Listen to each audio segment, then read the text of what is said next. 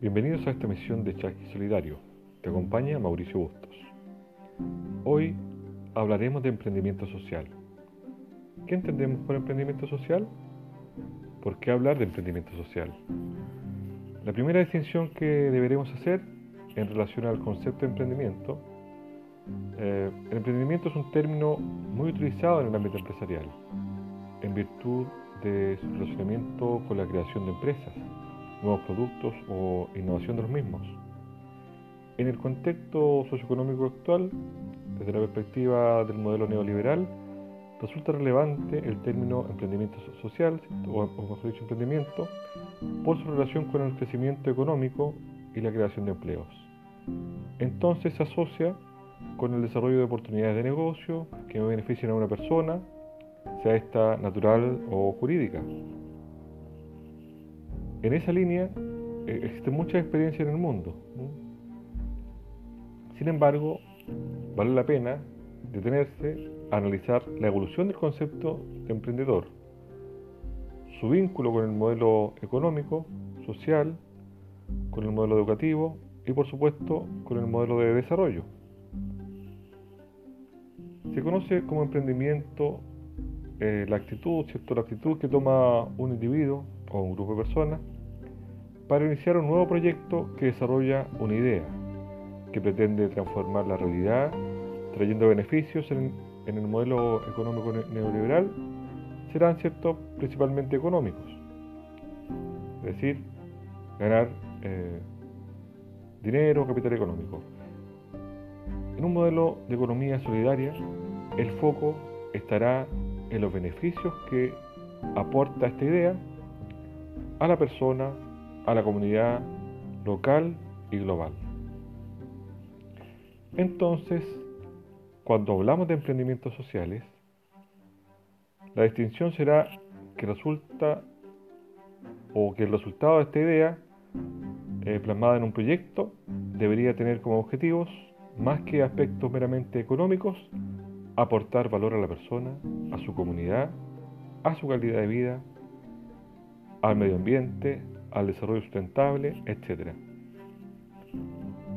La mayor parte de la población del mundo se ha urbanizado, tal como lo, lo indica las Naciones Unidas.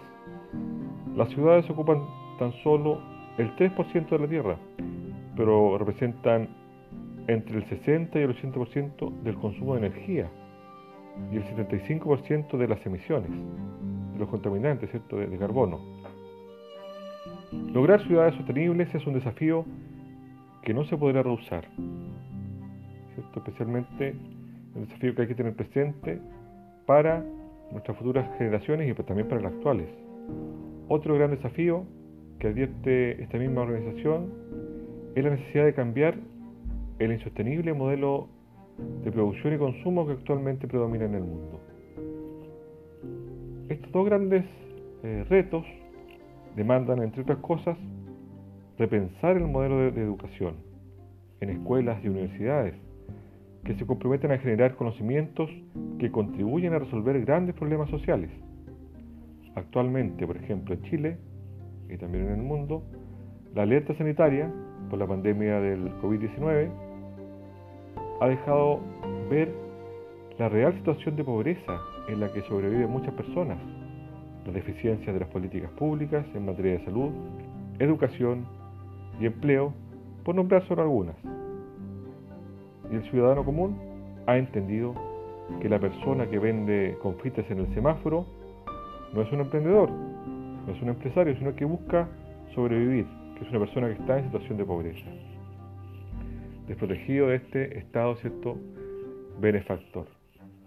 Otra dimensión que se ha eh, revelado de esta crisis es la necesidad de fortalecer acciones solidarias en la comunidad, en el barrio. Por ejemplo, en algunos sectores se ha observado el surgimiento de las ollas comunes para alimentar a los vecinos, lo que se había visto en la década del 70 y 80 en Chile, cuando no se habían alcanzado los, eh, entre comillas, niveles de desarrollo actuales. Bueno, nos da para cuestionar los indicadores de desarrollo que nos posicionaron en la OCDE. En este contexto de crisis, de pandemia, en que los emprendimientos solidarios cobran más sentido y nos hace repensarnos como parte de un colectivo, como una estrategia de sobrevivencia humana básica. Mientras permanezcamos unidos, tenemos la posibilidad de sobrevivir. Entonces nos permite reflexionar en pasar de una educación que enseña a sus niños, niñas y jóvenes a competir, a ser productivos y eficientes, a una educación que promueva valores como la colaboración, el respeto y la tolerancia por la diversidad, el pensamiento creativo y la capacidad para adaptarnos al entorno. Van a tener que volver a los currículos ¿cierto? del sistema educativo, las artes, música, la educación cívica, que son hoy día contenidos que han sido eliminados, al menos en Chile.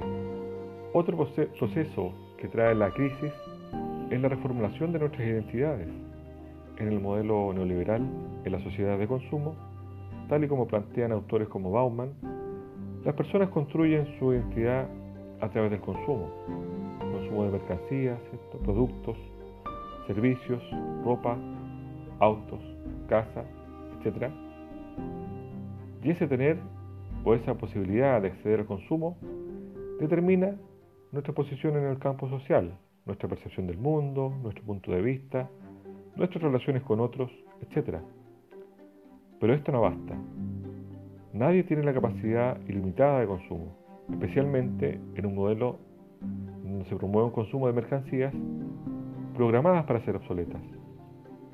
La pandemia nos ha demostrado que el motor de la economía en los modelos neoliberales sigue siendo el consumidor y que la economía se quiebra cuando se requieren medidas sanitarias como la cuarentena, por ejemplo, destinadas a evitar propagar el contagio, es decir, focalizadas en el cuidado de la salud de las personas.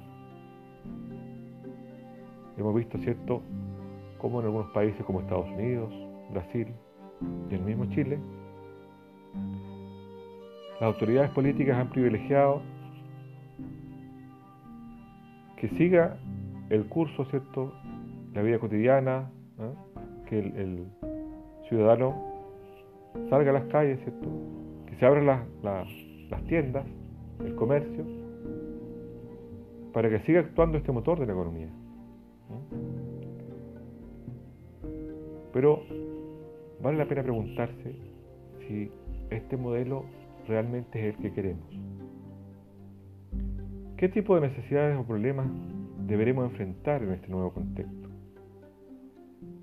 ¿Cómo será la vida en los próximos años?